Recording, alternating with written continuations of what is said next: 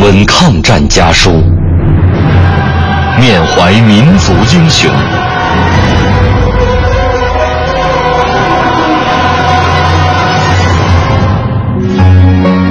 纪念中国人民抗日战争暨世界反法西斯战争胜利七十周年文艺之声特别节目《难忘的抗战声音》家书篇。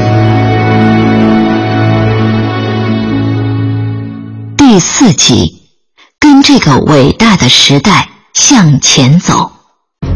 海南岛是中国著名的侨乡，抗战时期，琼侨联合会回乡服务团成为了一支宣传抗日、战地救护、输送抗日物资的重要力量。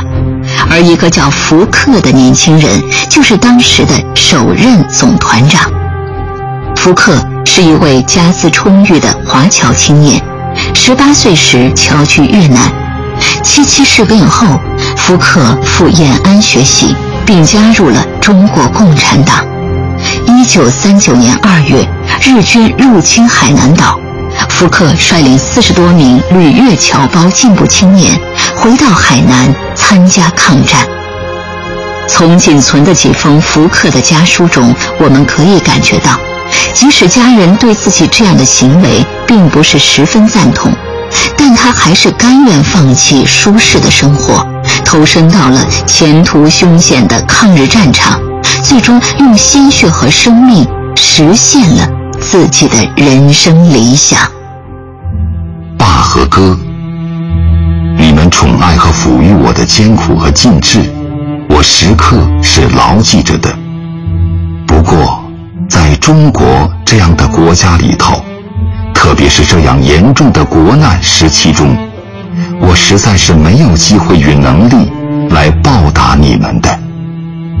也许你们会反骂我不情不孝吧？爸和哥，别怀疑和误会，我只自动参加救国工作，不惜牺牲自己生命，为的是尽自己之天职。尽其能力贡献于民族解放之事业而已，我相信你们是了解的。国家亡了，我们就做人家的奴隶了。抗战救国、争取胜利，不是少数所能付得起的。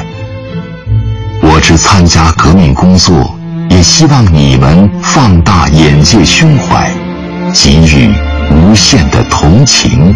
与原谅吧，仅此，祝阖家均安。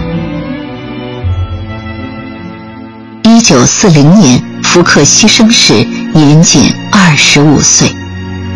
一九五一年，原中共琼崖特委书记、琼崖独立总队总队长冯白驹将军为福克烈士题词：“生为民，死为民。”生伟大，死光荣。本节目内容由中国人民大学出版社二零一五年五月出版的《抗战家书》改编。网络回听，请登录央广网“难忘的抗战声音”专区。